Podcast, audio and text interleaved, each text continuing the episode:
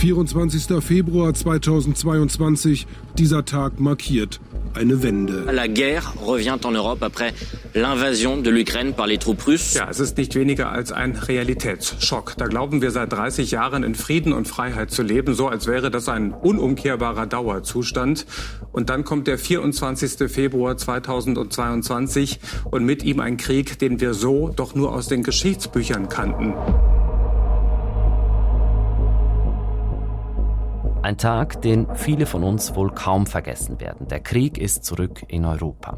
Es ist ein Tag, der unsere Generation prägt. Heute ist ein furchtbarer Tag für die Ukraine und ein düsterer Tag für Europa. And once again in the center of Europe, innocent women, men and children are dying of fear for their lives. Krieg kann wieder ganz nahe sein. Ja, das ist eine Zeitenwende eine Zeitenwende. Es gibt ein davor und ein danach. Jahrzehntealte Gewissheiten sind in Frage gestellt. Wir machen jetzt einen Schritt zurück und fragen, was macht dieser Krieg mit uns und brauchen wir jetzt wieder eine starke Armee? Der Krieg und wir, eine Serie von SRF Hotspot, Teil 1, Aufrüsten. Aber wofür? Ich bin Raphael Günther.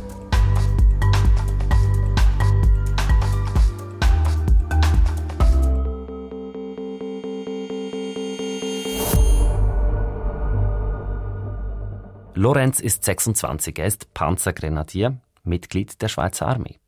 Mit dem Panzer geht es darum, anzugreifen, oder? Es ist nicht zum Verteidigen, es ist effektiv Angriffskrieg.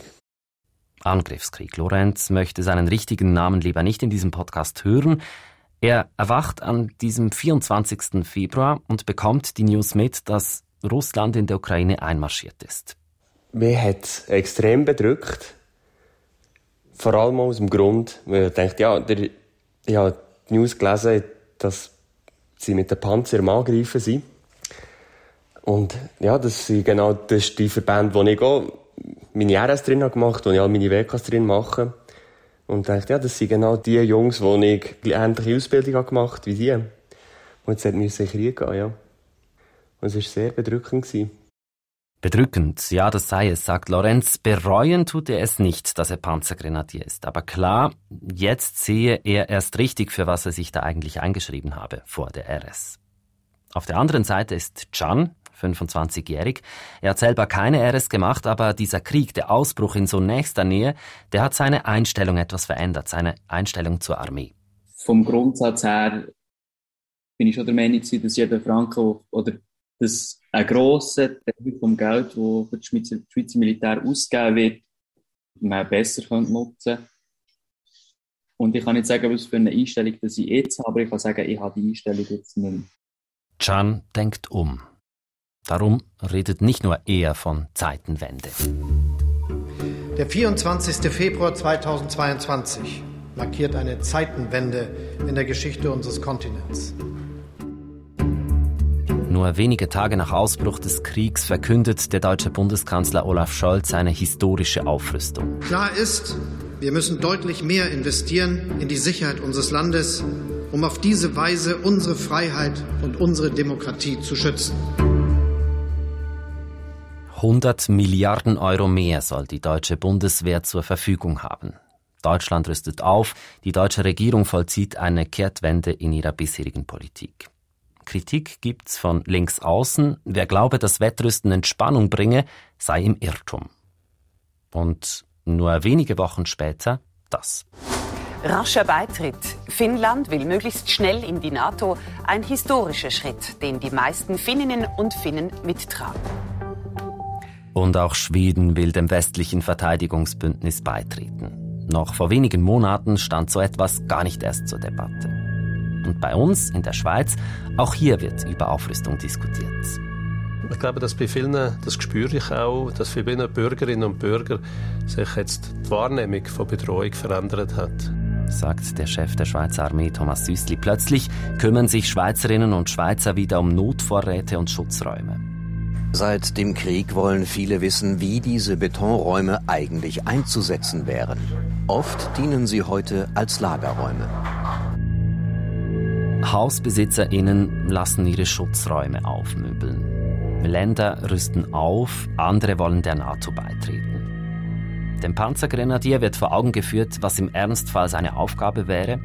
Der Armeeskeptiker hinterfragt seine Position, ist vielleicht dabei, sie zu ändern. Über allem steht die Frage, was macht dieser Krieg mit uns? Hat der Ukraine-Krieg die Bedrohungslage in der Schweiz grundlegend verändert? Und angenommen, es gibt einen Angriff auf die Schweiz, wie gut könnte sie sich verteidigen? Mit diesen Fragen mache ich mich auf die Suche nach einem Militärexperten. Ich schreibe ganz verschiedene an, meist Männer, und spüre, die zieren sich etwas. Einer schreibt mir zum Beispiel, er könne zu diesem Thema nicht viel beitragen, ist aber Militärexperte. Vielleicht ist es ja so, dass man sich die Finger verbrennen kann, wenn man die Schlagkraft der Schweizer Armee in aller Öffentlichkeit einschätzt. Ich weiß es nicht. Einer sagt mir auf jeden Fall sofort zu. Georg Hessler, Redaktor für Sicherheitspolitik bei der NZZ. Und der ist übrigens nicht nur Journalist, er ist auch Oberst im Heeresstab. Oberst, das ist der höchste militärische Rang, den man als Milizoffizier erreichen kann. Mit beinahe 50 ist Georg Hessler immer noch aktiv im Militär. Also Sie sind hier ein, ein Militärfan vielleicht? Ja, Fan würde ich nicht sagen. Ich glaube, ich habe im Militär sehr viele positive Erfahrungen gemacht, was das Menschliche angeht. Ich habe sehr viel gelernt, aber es ist schlussendlich der Zweck, den man da erfüllt, ist äh, kein schöner, weil es am Schluss darum geht, äh, Krieg zu führen. Krieg führen. Darum geht es in der Schweizer Armee. In einer Armee, die sparen musste, die seit den 80er Jahren massiv kleiner wurde. Damals konnte die Armee noch 800.000 Soldaten mobilisieren. Heute sind es noch 120.000 Soldatinnen und Soldaten. Das heißt also, im Fall eines Angriffs, da wären wir chancenlos. Oder doch nicht? Wir wären nicht chancenlos. Ich glaube, wir könnten sicher eine erste Welle von einem Angriff recht gut abwehren, weil die Schweiz hat nicht nur eine Armee, sondern die Schweiz hat auch ein unglaublich gäbiges Gelände. Wir haben Flüsse, wir haben Seen, wir haben, wir haben, wir haben Berge, wir haben den Jura. Ein Gegner muss, kann nicht einfach ähm, auf einer grossen Ebene breit ähm, die Schweiz überrollen, sondern er muss durch Engnis durch, der sogenannte Passage Oblige, wo man Sperren machen kann, wo man Feuer draufgeben kann, wo man einen Gegner relativ stark bremsen kann, wenn nicht sogar stoppen kann. Ich glaube, im Gegensatz zu früher ist es nicht mehr möglich, über Wochen und Monate standzuhalten. Für das braucht es Partner. Und vielleicht ist das da, was viel mehr wehtut. Das muss sagen, dass auch in der Verteidigung man auf Partner angewiesen ist am Schluss. Es geht nicht mehr alles allein. Das ist ein Mythos, der ist vorbei, der ist Geschichte. Also verteidigen ja, aber nur mit Hilfe anderer Staaten, mit Hilfe von Nachbarn, mit Hilfe der NATO vielleicht. Ich glaube, in einem Krieg, in einem modernen Krieg, ähm, ist die Schweiz angewiesen auf Bündnispartner, auf Partner für ähm, können, äh, die Sicherheit der Schweiz sicherzustellen. Und gleichzeitig ist es aber auch so, dass die Schweiz muss ihren Beitrag leisten für die Stabilität und für die Sicherheit von Europa, indem dass sie steht und kein Sicherheitsvakuum im Alpenraum entstehen kein Vakuum entstehen lassen. Für die bürgerliche Mehrheit im Parlament heißt das aufrüsten und zwar kräftig. Heute gibt die Schweiz rund 5 Milliarden Franken pro Jahr für die Armee aus. Damit gehören wir weltweit zu denjenigen Ländern, die absolut am wenigsten Geld ausgeben für die eigene Sicherheit. Wir sind zu hinterst und äh, befinden uns dort in Gesellschaft mit Ländern wie Madagaskar, Costa Rica, Luxemburg, Benin oder Guatemala. Aus Sicht des VBS ist es wichtig, dass wir die finanziellen Mittel für die Armee aufstocken können, weil viele unserer Systeme Ende der 30er Jahre an ihr Lebensende kommen. Wir geben nur 5 Milliarden Franken für die Verteidigung aus. Die SVP fordert, dass wir das aufstocken auf neu 7 Milliarden. Das ist knapp 1 Prozent des Bruttoinlandsprodukts. Und wir wollen auch mehr Truppen in der Armee, 20.000 mehr Armeeangehörige, damit wir eben unsere Verteidigungsfähigkeit für die Zukunft stärken. Wir haben natürlich Freude, dass bis in die Mitte und deutlich anerkannt wird, dass die Armee mehr Geld braucht, dass wir mehr Mittel brauchen, um unsere Bevölkerung entsprechend schützen zu können. Der Nationalrat will das Armeebudget auf 7 Milliarden Franken erhöhen. Rot-Grün ist dagegen. Zuerst müsse doch analysiert werden, was die Schweiz für die Verteidigung genau brauche, bevor einfach mal Gelder gesprochen werden. Ja, was jetzt? Braucht es also Aufrüstung oder nicht? Ich glaube, es geht jetzt vor allem darum, dass die Armee, die nach wie vor vorhanden ist, voll ausgerüstet wird, mit dem richtigen Material ausgerüstet wird und dass Fähigkeitslücken geschlossen werden können. Ja, mehr Material und dann noch das richtige Material, sagt der Experte für Sicherheitspolitik. Ich glaube, man tut gut daran, solidarisch mit der westlichen Welt einen Beitrag dazu zu leisten, dass wir sicher nicht zu einem Faktor von Instabilität werden. Und da gehört eine starke Armee dazu, die in der Lage ist zu kooperieren. Aber der gehört auch eine gescheite Klimapolitik dazu und der gehört auch eine, eine gescheite Politik mit sozialen Fragen dazu. Aufrüsten ja und das abgestimmt auf die europäischen Partner, aber nicht einfach zurück in die 80er Jahre, als die Armee noch die Idee hatte, sich ganz allein zu verteidigen. Diese Zeiten seien vorbei, sagt Georg Hessler. Und auch wichtig, es brauche den Blick auf alle Bedrohungen. Die geopolitische, die machtpolitische Bedrohung ist genauso wichtig wie der Klimawandel, ist genauso wichtig wie die Herausforderung, die, die, Globalisierung mit sich bringt, ist genauso wichtig wie ein äh, Problem, das der globale Süden hat. Darum ist Sicherheitspolitik etwas Umfassendes. Sicherheitspolitik gehört zurück zu den kernpolitischen Themen von dem Land. Aber es darf nicht Selbstzweck werden. Es darf jetzt nicht der Moment sein, wo man einfach schnell, schnell ein bisschen aufrüstet und, und, und grosse Töne von sich gibt. Ich hoffe sehr, dass die Debatte, die jetzt passiert, nicht zum Beispiel Herausforderungen wie den Klimawandel wieder verdrängen. Das Schmelzen der Gletscher macht mir genauso viel Sorgen wie, äh, wie die machtpolitischen Ambitionen von China oder von Russland. Und da stellt sich jetzt die Frage, wie groß ist denn die Gefahr des militärischen Angriffs im Vergleich zu anderen Gefahren für die Schweiz, zu anderen Risiken für die Schweiz? Und hat sich daran mit dem Krieg in der Ukraine irgendetwas verändert? Mit diesen Fragen gehe ich zum Chef, zum Chief Risk Officer des Bundes. Also die sind eigentlich ein Spezialist für Risiken. Darf man so sagen, ja. Stefan Brehm ist das. Er beschäftigt sich seit Jahren beim Bundesamt für Bevölkerungsschutz mit den Risikoanalysen für unser Land. Und äh, welche sind denn jetzt die größten Sicherheitsrisiken für die Schweiz? Basierend auf der Analyse von 2020 ist eigentlich die Strommangellage das grösste Risiko, äh, gefolgt von der Pandemie. Und wir haben dort auch neu äh, Mobilfunkausfall analysiert. Äh, das hat es dann auch gerade in die Top 3 geschafft. Sprich, der militärische Angriff, der gehört nicht zu den Top 3 Risiken für die Schweiz.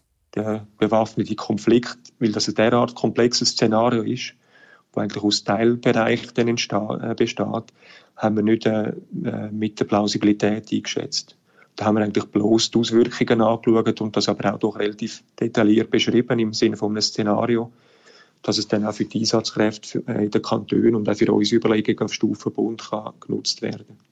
Also einfach, das, habe ich das richtig verstanden? Der hat zwar äh, ähm, wie versucht zu erklären, welche Auswirkungen jetzt ein militärischer Angriff könnte haben, aber der hat nicht gesagt, wie wahrscheinlich das ist im Vergleich jetzt zum Beispiel zu anderen Risiken, die auf die Schweiz einprasseln, dass so etwas könnte eintreffen. Genau.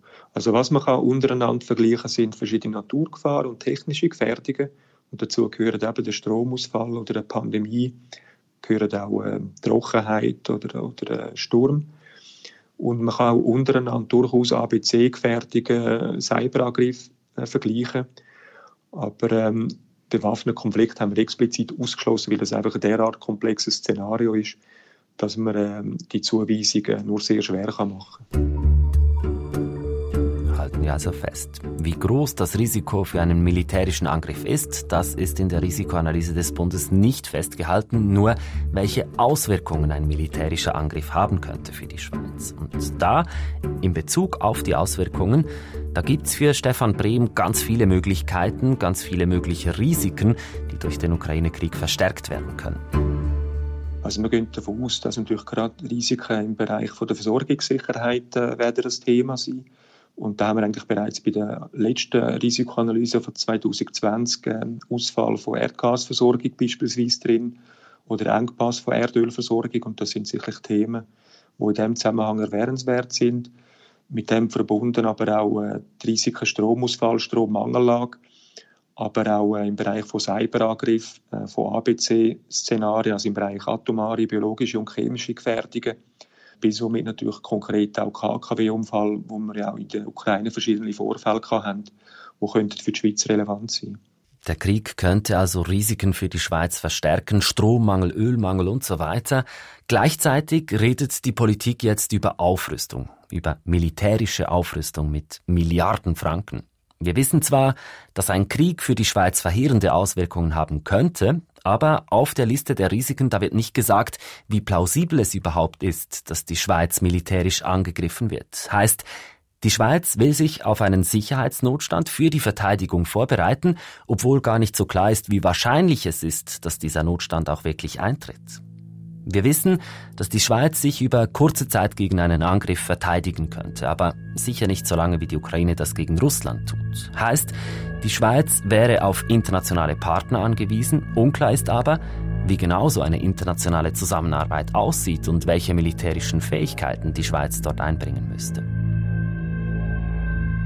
Aufrüsten, aber wofür? Damit sind wir gestartet und kommen zum Schluss. Vor der Einkaufstour müssten wohl noch einige offene Fragen geklärt werden. Und offen ist für mich auch, ist Rüstung die richtige Antwort auf Krieg? Was sagt eine überzeugte Pazifistin dazu? Man hat ja durchaus Verständnis für Menschen, die in einen Waffenlauf gucken und sich müssen verteidigen Und es ist ganz klar, dass man da nicht einfach fordern kann, dass man sich ergibt und halt also im schlimmsten Fall umbringen Ist der Pazifismus also am Ende oder gibt es eine gewaltlose Antwort auf Krieg? Das fragen wir in Episode 2 der Hotspot-Serie Der Krieg und wir. Produktion Marco Morell, Sounddesign Luki Fretz, mein Name Raphael Günther.